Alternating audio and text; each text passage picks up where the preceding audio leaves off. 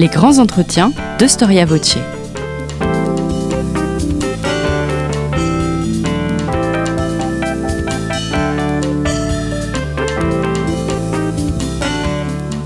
On retrouve Marie-Gwen Carichon. Chers amis, bonjour. Très heureuse de vous retrouver aujourd'hui sur Storia Voce pour un entretien sur un thème qu'on apporte rarement sous l'angle historique.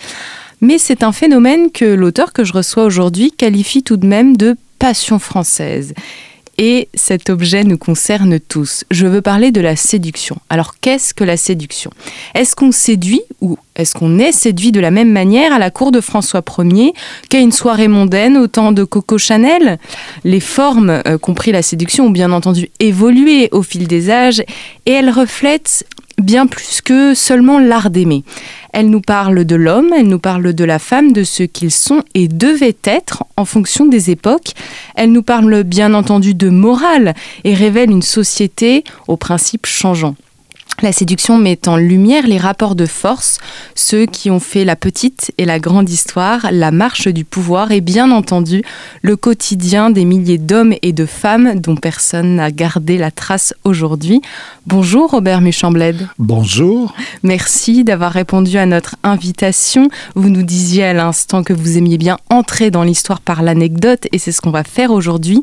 Alors vous êtes euh, écrivain, historien, professeur honoraire des universités euh, de Paris et vous venez de publier un livre devrais-je dire un essai, on en reviendra, aux belles lettres qui s'appelle donc La séduction, une passion française. Ce livre vient tout juste de sortir et vous proposez de retracer cette histoire de la séduction de la Renaissance, grosso modo, à nos jours. Alors une première question sur justement l'objet que vous choisissez de traiter. Pourquoi, selon vous, la séduction est un objet d'histoire et alors dans ce cas-là, comment est-ce qu'on l'étudie? Mhm tout est objet d'histoire. Euh, depuis assez longtemps, on s'est rendu compte que l'histoire classique n'est pas aussi séductrice que d'autres formes. Et il y a déjà bien longtemps qu'on a étudié l'enfant, alors que c'était un scandale de parler de l'enfant ou de la femme il y a 60 ans. Je me souviens d'une thèse euh, qui a été soutenue par Robert Mandrou sur la sorcellerie. Un certain nombre d'historiens ont considéré que ce n'était pas un sujet sérieux à l'époque. Mais c'est l'histoire qu'on appelait alors des mentalités, des sensibilités, des comportements sociaux, qui est la forme d'histoire que j'aime bien. J'ai été formé à l'école qu'on appelle des annales, c'est-à-dire euh, on, étudie aussi bien euh, les sens, l'olfaction, l'ouïe, etc., que les comportements humains. Et dans les comportements humains, la séduction est un point central. Parce que sans séduction, il n'y a pas de survie du genre humain. Et donc la séduction est à la fois naturelle, nécessaire, mais aussi codée toute société code ses fonctionnements. Donc je m'intéresse beaucoup à ces rapports entre les réalités et les codes. La séduction, ça peut être très violent. Euh, lorsque dans certains cas, il s'agit de séduire par la force. Ça n'a pas entièrement disparu de nos jours d'ailleurs. Euh, on voit de nombreux procès qui sont en cours contre des hommes séducteurs, un peu trop violents. Euh, mais euh, on peut dire aussi que dans la société occidentale, la, la séduction est sous le couvert de la religion depuis à peu près 2000 ans. C'est-à-dire que la séduction est considérée comme anormale pour les femmes. C'était la religion chrétienne qui disait ça. Jusqu'à une époque très récente, la séduction féminine euh, positive, active, n'est apparue qu'il y a assez peu de temps. Dans les années 1970, elle a pris une place qui n'existait pas pour elle auparavant. Alors vous dites quelque chose de, je trouve, de très fort, c'est que euh, la séduction, c'est une passion française constitutive de l'identité nationale. Absolument. Euh, parce que, évidemment, on peut toujours dire que d'autres pays fonctionnent un peu de la même manière. Nos cousins latins, en particulier l'Italie, sont assez proches de la France. Mais l'Italie n'avait pas, à la différence de la France, un système politique extrêmement centralisé où le roi était le maître du monde. Et le roi français est très spécial jusqu'à la fin de la royauté. Il est sacré, c'est-à-dire qu'il est magique. Il guérit, il guérit des écrouelles en touchant les gens. Et sa séduction est extraordinaire. C'est un super mâle. Le roi français euh, est celui qui est le garant de la fécondité de toutes les femmes et des terres. C'est-à-dire, il est, en somme, euh, le dépositaire de la volonté divine et sans lui, on ne survivrait pas. Donc les rois français sont tout à fait exceptionnels. Il n'y a qu'à regarder jusqu'à nos jours où les présidents euh, tentent de les imiter, les rois français. Ils sont des super mâles avec de multiples maîtresses et ils ont un pouvoir de séduction extraordinaire, comme une vedette aujourd'hui. Et la construction de la France s'est faite aussi sur la séduction royale. On n'a pas réussi à l'oublier totalement. Un président de la République, il n'y a pas si longtemps, titubait dans les rues euh, euh, en voiture euh, et entrait dans un camion de laitier. Ça a fait beaucoup rire en France, mais on ne lui en a pas voulu parce que ça fait partie du monde de la séduction. Un autre président plus récent, lui, se promenait dans les rues de Paris euh, sur une petite machine à deux roues euh, et ça faisait beaucoup rire les foules, mais ça appartenait à cet univers très particulier de la construction du politique. Le politique est partout. Et la séduction fait partie de ce politique. Si bien que il m'a semblé que la séduction masculine, virile, super virile à la française, cachée depuis quelques siècles par un système de un, système qu'on appelle d'honnêteté, c'est-à-dire des codes de galanterie, ouvrir la porte aux dames, etc. Que ce système était très français, c'est-à-dire que la séduction était carrément insérée à l'intérieur de tout phénomène français. Évidemment, évidemment, euh, on pourrait dire un peu la même chose, mais avec plus de difficulté de la papauté, euh, qui, il faut dire, au XVIe siècle, avec Jules II, était également charnellement séductrice. Les papes faisaient de nombreux enfants à un certain moment. Alors vous dites que euh, l'acte de séduire implique toujours le désir d'obtenir quelque chose d'un autre être de détourner la cible de son chemin. Oui, ça c'est l'étymologie de, de séduction. Ça vient en fait d'un mot latin qui veut dire détourner du droit chemin, conduire à l'écart. Et de toute façon, la séduction telle qu'elle a fonctionné jusqu'à il n'y a pas si longtemps, c'était conduire à l'écart. Et c'était tellement vrai qu'elle recouvrait totalement euh, d'une sorte de voile la totalité des comportements masculins.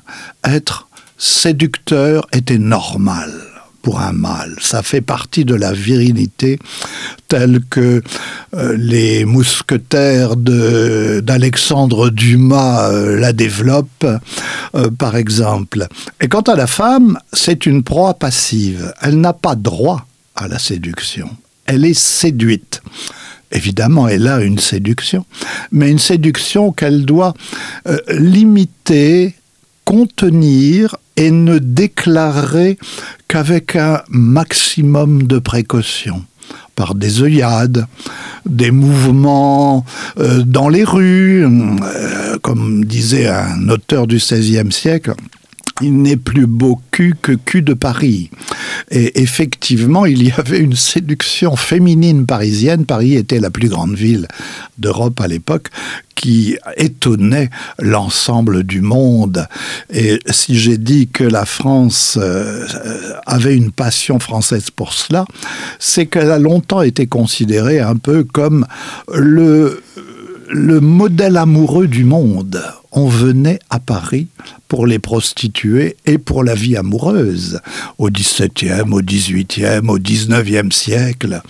Et il n'y a pas encore si longtemps, lorsque, par exemple, euh, Sarah Bernard et adulée était regardée par des princes de l'ensemble de l'Europe le duc de Galles, euh, des princes étrangers, qui devenaient plus ou moins certains d'entre eux ses amants, on venait à Paris pour regarder la séduction en jeu.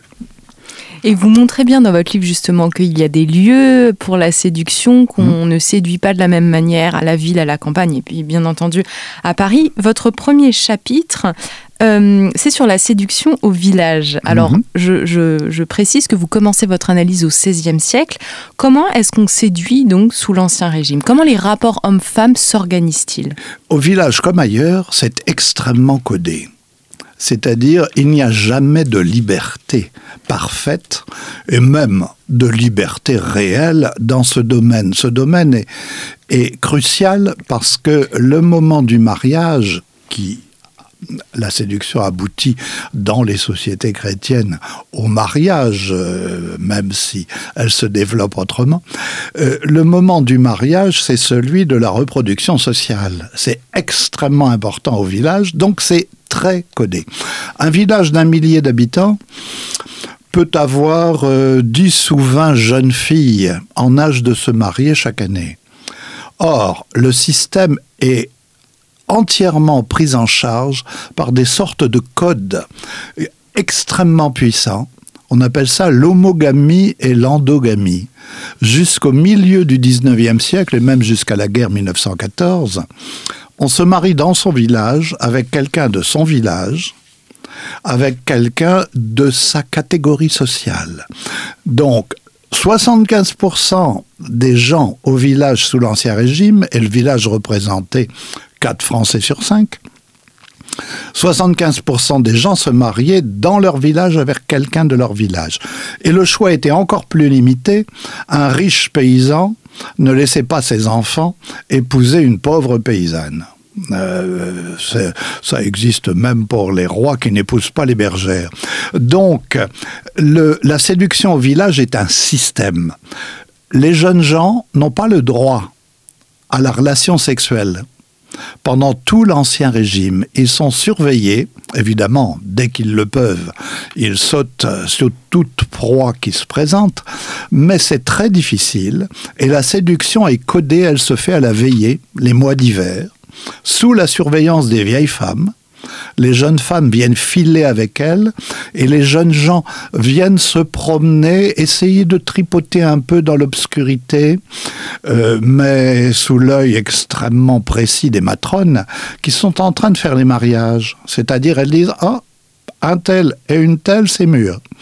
Euh, et elles en parlent aux gens de la famille pour permettre les mariages. Donc, ces choses sont très codées. Elles sont encore plus codées, les jeunes gens qui se marient tard sous l'Ancien Régime. Au moment de la Révolution, un garçon se marie presque vers 30 ans.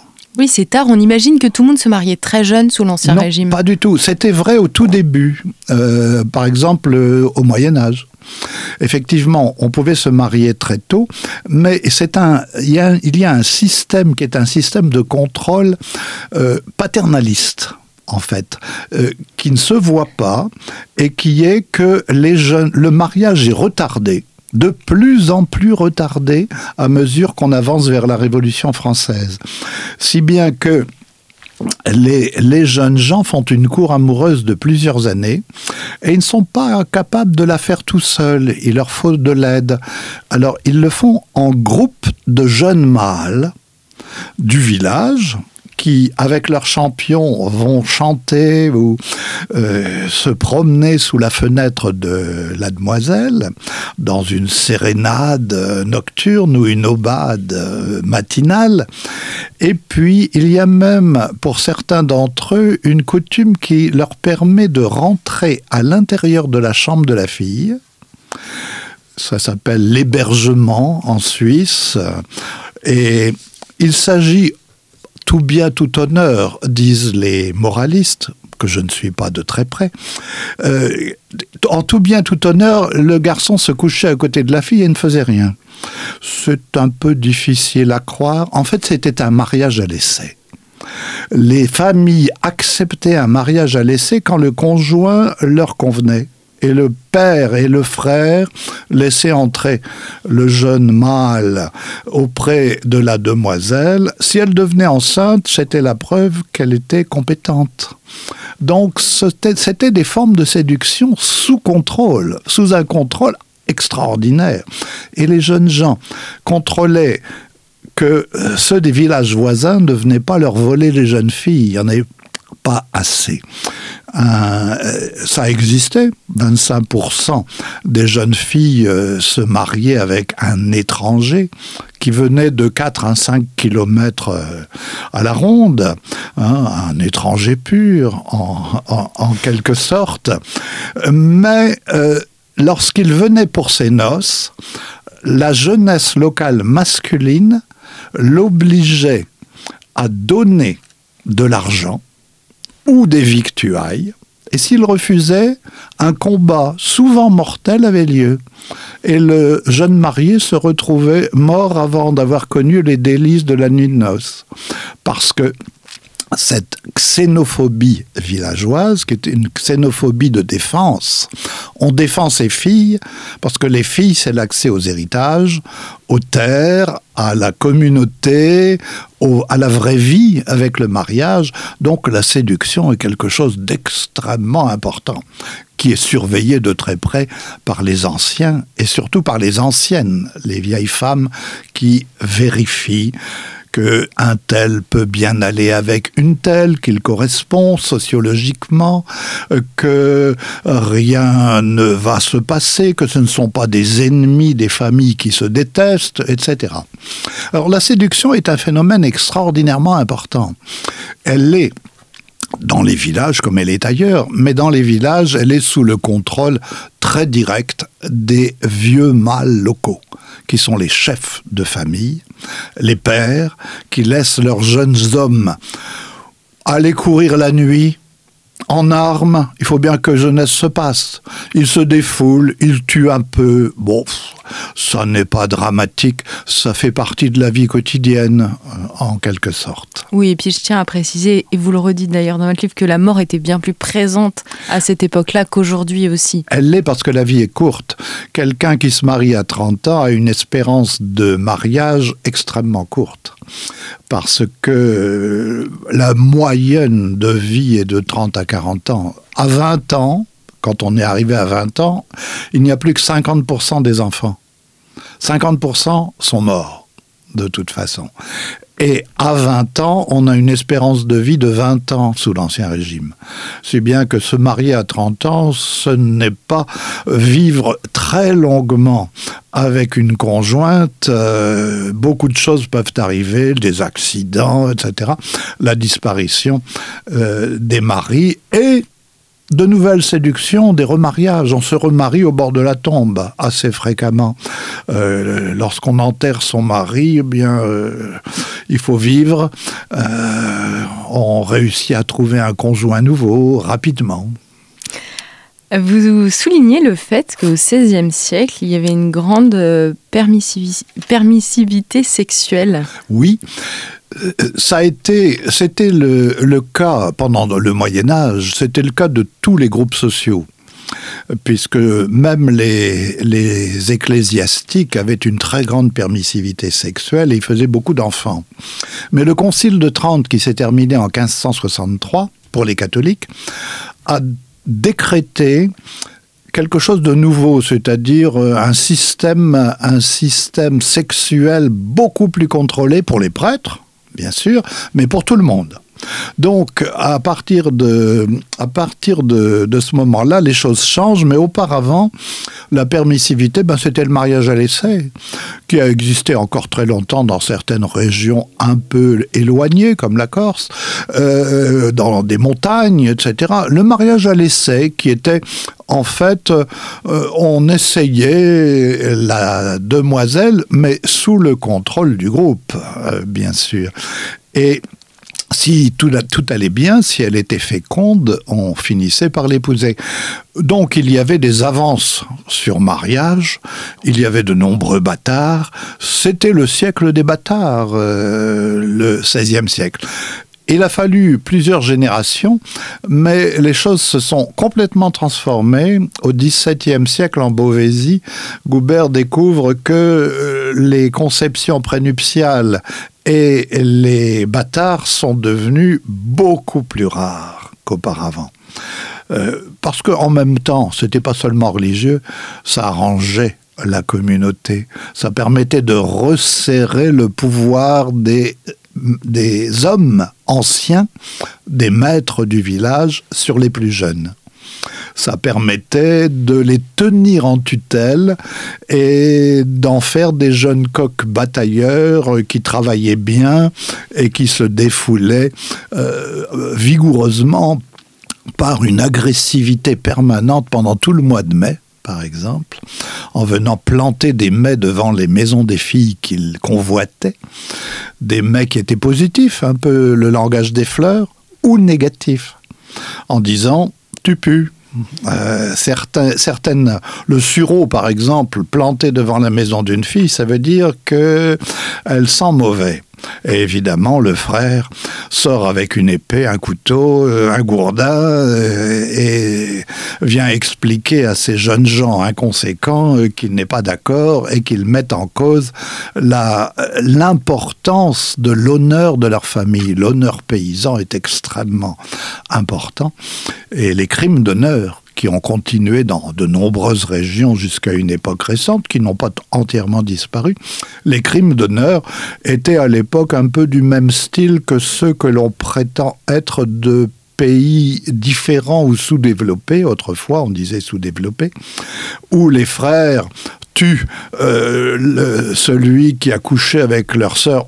En réalité, ils ne le tuent que s'il y a d'autres raisons de vouloir le tuer, parce que beaucoup de ce système repose sur des accords tacites. Alors vous avez vous nous avez dit qu'au XVIIe, euh, l'Église reprend un petit peu les choses en main euh, et codifie euh, notamment la sexualité, puisqu'évidemment, qui dit séduction, dit mariage, dit sexualité, vous parlez de, de tout ça dans votre livre. Alors, est-ce que cette Église, elle a condamné la séduction? Elle l'a condamnée définitivement, totalement et complètement. Surtout pour la femme, évidemment. La femme séductrice, c'est le démon incarné. Et l'Église s'est mise à lutter contre toute forme de séduction dans le mariage, avec en donnant aux prêtres des manuels de confession qui étaient des guides pour leur dire ce qu'il fallait demander aux dames un peu libidineuses, c'est-à-dire aux femmes mariées, qui était chargé de vérifier, enfin, qui était chargé de dire aux prêtres que le, leur mari ne perdait pas la semence, c'est-à-dire pas de masturbation dans le mariage et pas de position interdite. Surtout, par exemple, la position où la femme est au-dessus de l'homme. C'est interdit par la Bible et l'Église tente de lutter par tous les moyens contre la séduction, même dans le mariage. Trop aimer sa femme, c'est très mauvais. On ne peut aimer que Dieu. Donc il y a un énorme effort, catholique ou protestant. Les protestants font la même chose euh, de leur côté, en Suisse par exemple. Euh, Alors vous citez à de nombreuses reprises Pierre de Bourdeil, seigneur de Brantôme, dans votre livre. Qui est-il et qu'est-ce qu'il nous donne comme information? Alors Brantôme est un homme merveilleux, un peu extraordinaire, à une époque où euh, la virilité se, se développe fort, formidablement, où les hommes méprisent les femmes. Lui, il est un admirateur des dames. C'est un homme de cour il a vécu toute sa vie à la cour, c'était un ami de, Marguerite de Valois, la fameuse reine Margot, par exemple, qu'il adorait, qu'il admirait. Et c'était un grand coureur de femmes mariées à la cour. Euh, il a observé la cour en ethnologue. Et donc, il raconte les mœurs de cour la séduction. La séduction a commencé à changer à la cour parce qu'il est arrivé. Euh, ce, n'est pas le, temps des troubadours du Moyen Âge. Il est arrivé des romans de chevalerie qui expliquent aux hommes comment se comporter avec plus de gentillesse et de décence envers les dames. C'est le fameux, les fameux romans de, chevalerie qui s'appellent Amadis de Gaulle, un énorme roman de chevalerie qui était euh, très important à la cour de Henri II, de Henri IV.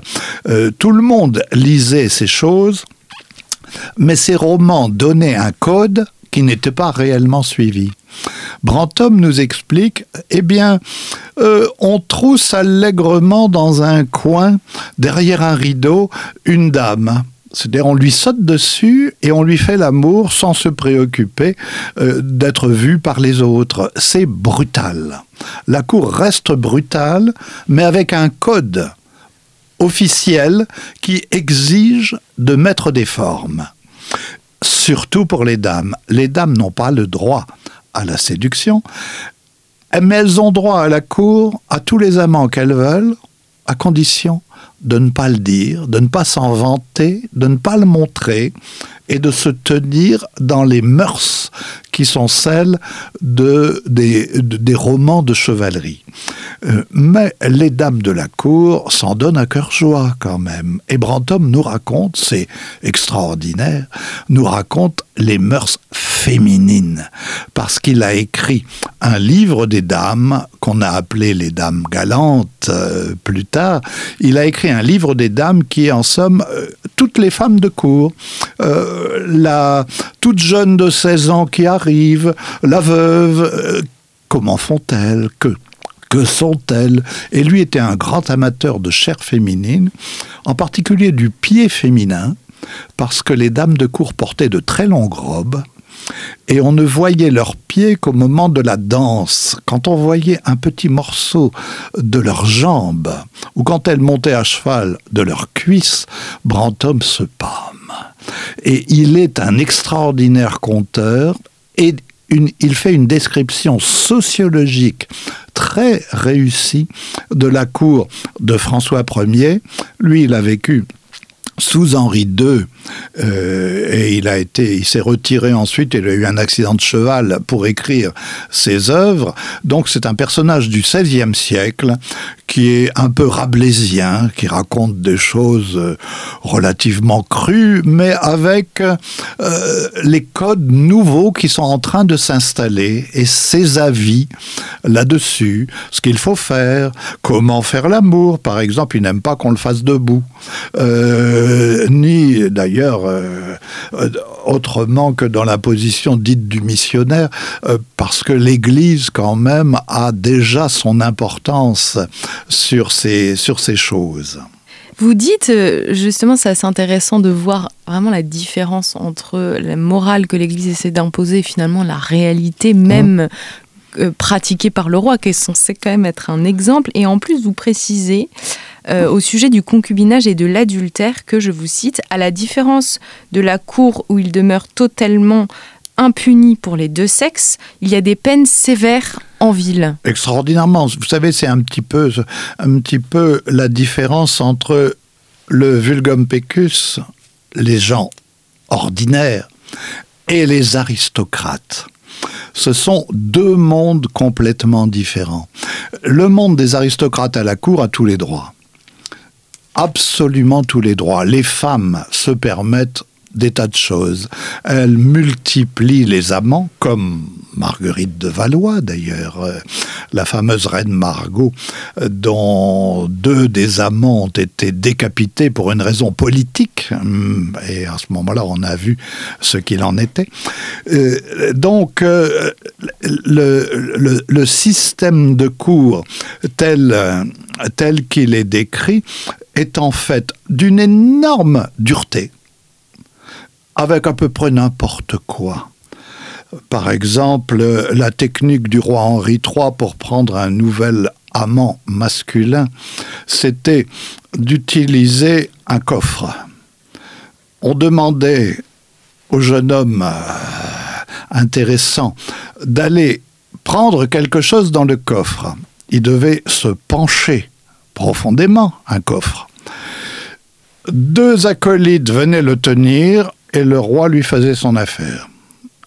Euh, c'était des systèmes de cours assez brutaux et violents, mais cachés sous des apparences. C'est un peu le code de la galanterie. Parce que le code de la galanterie est un code très masculin et très viril. Au point de départ, il n'est pas fait pour relations homme-femme, il est fait le code de la galanterie pour les relations entre hommes supérieurs et hommes inférieurs. Comment marcher à côté d'un supérieur? Comment se tenir et se comporter? Et, Mais il est devenu un code de galanterie féminin peu à peu. On l'a appliqué aux dames et ça donne en somme des apparences qui contraste fortement avec la réalité telle que l'a décrit Brantôme et beaucoup d'autres. Euh, en, fait, même les romans Amadis de Gaulle sont des romans où on voit apparaître des personnages, un cousin d'Amadis, par exemple, qui dit carrément aux dames, il sauve une dame, il dit, bon ben maintenant, il faut me payer. En d'autres termes, euh, vous me devez la vie, euh, vous allez coucher avec moi. Euh, c'est ainsi que fonctionne en réalité un système qui est un système de la grande politesse affectée, de l'apparence qui est encore développée à la cour de Versailles. Hein. Louis XIV y met encore un peu plus d'huile. On ne peut pas à la cour se montrer brutal ou attaquer une dame, euh, comme on le faisait un siècle auparavant, sans avoir de gros ennuis. Donc il se passe en réalité une sorte de développement d'un voile de respectabilité des hautes sphères qui, ce qui ne les empêche pas de se comporter comme des soudards, des soldats, lorsqu'ils se, trouve en condition, même à l'époque de Louis XIV ou de Louis XV, où on voit par exemple une querelle entre un homme et une femme. Euh, l'homme se fait insulter par la femme à la cour, c'est un militaire, il dit, si c'est une femme, je ne peux rien dire, si c'est un homme, je vais le, lui proposer le duel et nous allons ferrailler. Et il soulève les jupes de la femme qui ne portait pas de culotte à l'époque euh, pour prouver à toute l'assistance, il regarde, ah, c'est une femme. Alors il dit, je dois m'excuser. C'est ainsi que l'on voit apparaître en somme les codes et la réalité. C'est en contradiction complète régulièrement, tout comme le 19e siècle bourgeois a prétendu que la femme était un joyau dans la famille, la femme mariée, mais il n'empêche que chaque bourgeois masculin avait pratiquement sa maîtresse établie qu'il payait dans un petit appartement une cousette, euh, une midinette euh, à qui il faisait des enfants. Et ça marchait dans le meilleur des mondes et on fréquentait les bordels. Alors vous parlez d'une évolution, d'une espèce d'adoucissement des mœurs euh, à la cour.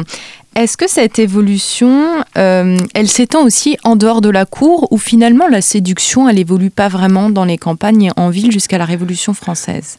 Ça n'évolue pas énormément. En fait, il y a euh, trois grands groupes, les, les deux premiers que j'ai déjà signalés, mais il y a un groupe moyen, c'est-à-dire les bourgeois. Les bourgeois parisiens, par exemple, détestent le système sexuel de la cour. Pour eux, c'est inacceptable. Donc ils ont une morale bourgeoise. Ça ne veut pas dire que leur réalité suive dans tous les cas, mais ils disent un mal fou de la cour, qui est l'antre de la sodomie. D'ailleurs, euh, sous Henri III, ou sous Louis XIII, la cour est aussi à moitié sodomite. Euh, il y a beaucoup de, beaucoup de, de sexualité masculine avec d'autres hommes. Donc euh, les bourgeois, eux, se placent complètement ailleurs. Ils se mettent dans une sorte de développement religieux et moral de l'interdiction sexuelle hors mariage, prétendent-ils. Alors les grandes évolutions ne se passent pas pendant l'Ancien Régime, euh, c'est au siècle suivant, au XIXe siècle, que cet état d'esprit bourgeois se développe en apparence, mais qu'en réalité, ces bourgeois imitent la cour. C'est-à-dire, ils prennent des deux côtés, à toute main, comme on disait, euh, la moralité la plus bourgeoise ancienne et les mœurs que qu'il dénonçait avant la Révolution. Et ça se développe pendant tout le 19e siècle et la première moitié du 20e siècle. Alors vous dites que Paris, parce que vous parlez beaucoup de Paris, c'est oui. un espace qui est très important pour la séduction. Oui. Et c'est le temple européen de la séduction féminine. Euh, et d'ailleurs, est lié le mythe de la Parisienne qui date, enfin qui dure au moins depuis le XVIe siècle. En fait, c'est pas du si récent que ça. Exactement. C'était même plus ancien parce que les femmes de Paris étaient réputées les plus lascives de France. Et à l'époque, ce n'étaient pas les Italiennes que l'on considérait comme les plus libres, mais les Parisiennes, les femmes françaises, les femmes des villes et les femmes des cours, euh, de, la cour française. Alors effectivement, le, Paris est un lieu tout à fait exceptionnel il n'y a qu'une seule équivalence euh, à l'époque, c'est Londres, surtout à la fin de la période, parce que Paris est la plus grande ville d'Europe. Et c'est une ville qui est, on pourrait presque dire, un bordel à ciel ouvert. Il y a là des masses, des dizaines de milliers de prostituées qui viennent de partout. Et les étrangers affluent également de partout pour profiter de cette manne. Mais ce n'est pas ça qui est le plus important. Paris est aussi un lieu d'expérimentation féminine. Vous savez que euh, à partir du XVIIe siècle, les salons euh, développent une psychologie féminine différente. Mais ce n'est pas non plus ça qui est important.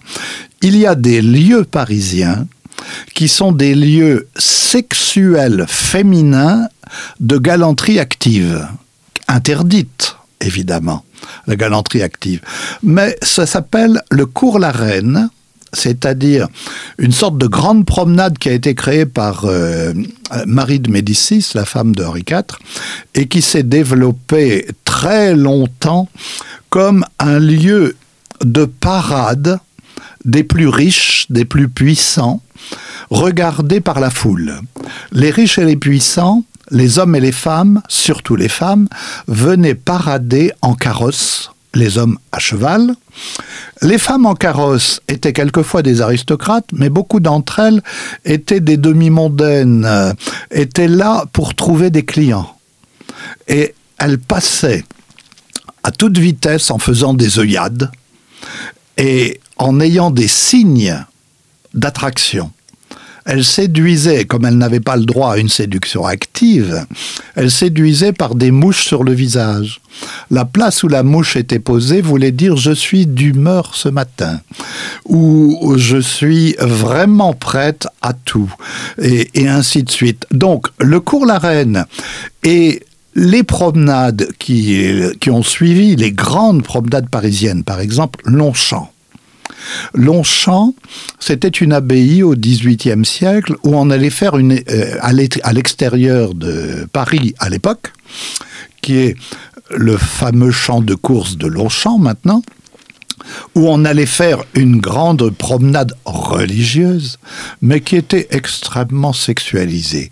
C'est-à-dire des files de centaines de carrosses partaient de Paris dans les, le plus bel appareil, avec des femmes euh, dans un état de présentation extraordinaire, pour courir vers Longchamp écouter des hymnes religieux, des chants euh, religieux au moment de Pâques.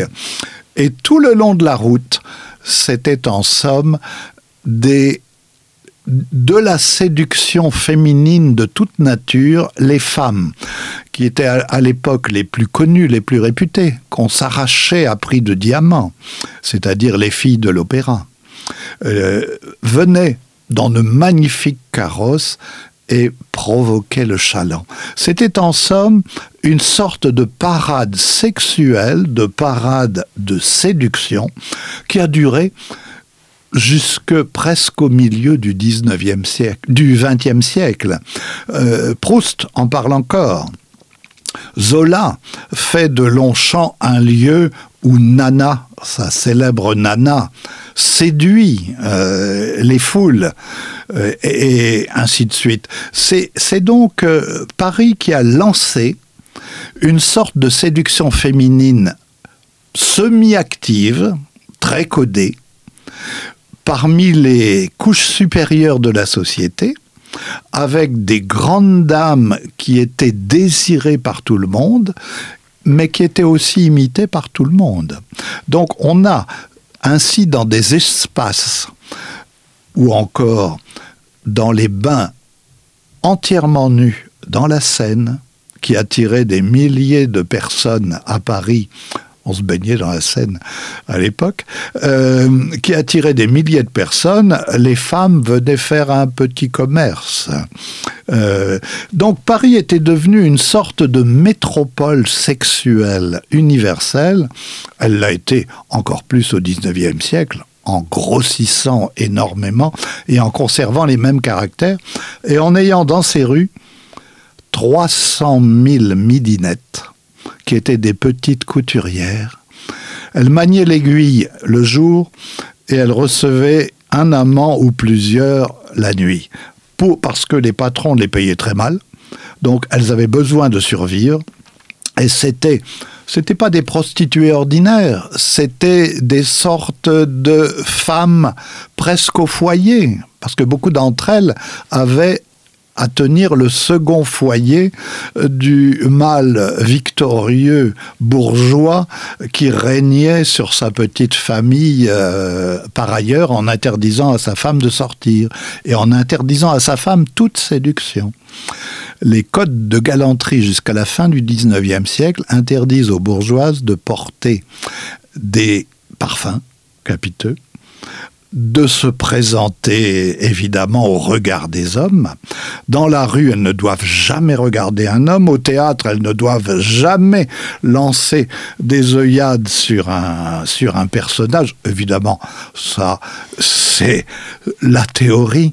Dans la réalité, beaucoup de choses étaient différentes, mais il n'empêche que les codes étaient des codes où la vie parisienne était développée sexuellement de tas de manières, non seulement des prostituées par milliers, des euh, gays, des homosexuels très nombreux à Paris, dans les jardins publics, euh, euh, mais aussi cet univers mal connu de la séduction des grandes fêtes, des cours, des courses sont des promenades. Et il n'y a que Paris qui fait ça. Il y avait des cours également dans les autres villes françaises, mais on n'y pratiquait pas tout à fait la même chose. Paris est en somme une sorte de une sorte d'éprouvette, de lieu d'expérimentation de la séduction féminine. Et alors vous expliquez, enfin vous dites, et j'ai trouvé ces derniers chapitres vraiment passionnants, euh, que à partir du début du XXe siècle, donc évidemment Paris c'est la capitale de la mode, et puis vous l'avez un petit peu évoqué justement avec la midinette, avec le port du parfum ou pas, et on se rend compte que l'évolution de la mode en dit beaucoup sur l'évolution de la séduction. Et pour citer euh, la plus connue, bien entendu, Coco Chanel. Absolument. C'est-à-dire, le corps féminin va être vu. C'est l'enjeu. Jusqu'à ce moment-là, le corps féminin est caché, entièrement caché. Et on porte des gants, on porte des chapeaux, la chevelure n'est pas tolérée parce que la chevelure est érotique. Euh, mais l'enjeu, c'est la fin du corset, qui se passe euh, aux alentours de la, un peu avant la Première Guerre mondiale. Puis la libération de la silhouette féminine, ce sont les années 20, les années 30. Puis le monokini, euh, les seins nus, puis toute une série de choses. Mais là, il y a eu une accélération. C'est Paris, c'est la Parisienne qui joue ce jeu. Brigitte Bardot, euh, dans un film qui s'appelle La Parisienne, qui est euh, dans ses débuts. Euh, c'est la Parisienne, mais c'est aussi toutes les Parisiennes de toute catégorie sociale qui sont maintenant concernées par une évolution formidable qui a accéléré encore plus vers 1970, depuis 50 ans à tel point qu'aujourd'hui, c'est une de mes interrogations, euh, à tel point qu'aujourd'hui, on peut déceler une sorte de crise de la virilité.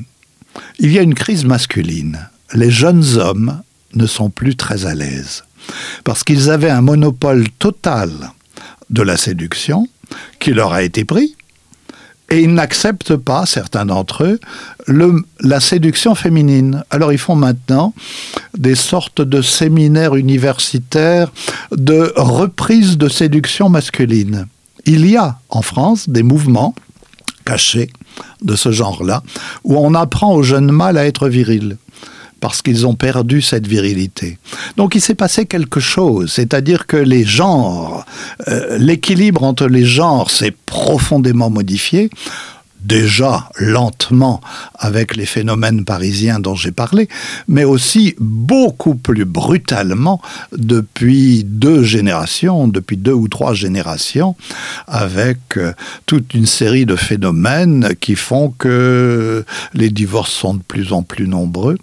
On vit en couple, mais beaucoup moins longtemps, d'autant plus que, que maintenant on vit très vieux et qu'on n'a plus à rester 5 ans ou 10 ans avec la même femme ou le même mari, on risque de euh, rester 50 ans avec le même mari, ce qui change, euh, le même mari ou la même épouse, ce qui change évidemment beaucoup de choses, beaucoup de choses dans le fonctionnement de la vie quotidienne et de la séduction. Merci beaucoup euh, Robert Méchamled, et puis pour toutes les questions aussi que vous nous lancez comme ça en cette fin d'émission. Euh, je rappelle le titre de votre livre, donc La séduction, une passion française. Donc on part de la Renaissance et puis on arrive jusqu'à aujourd'hui et vous verrez vraiment à la fois comment cette séduction nous en, dit beaucoup sur les sociétés euh, et puis même sur notre société actuelle. Merci à tous pour votre écoute et pour votre fidélité je vous dis à bientôt pour un nouveau numéro de nos grands entretiens.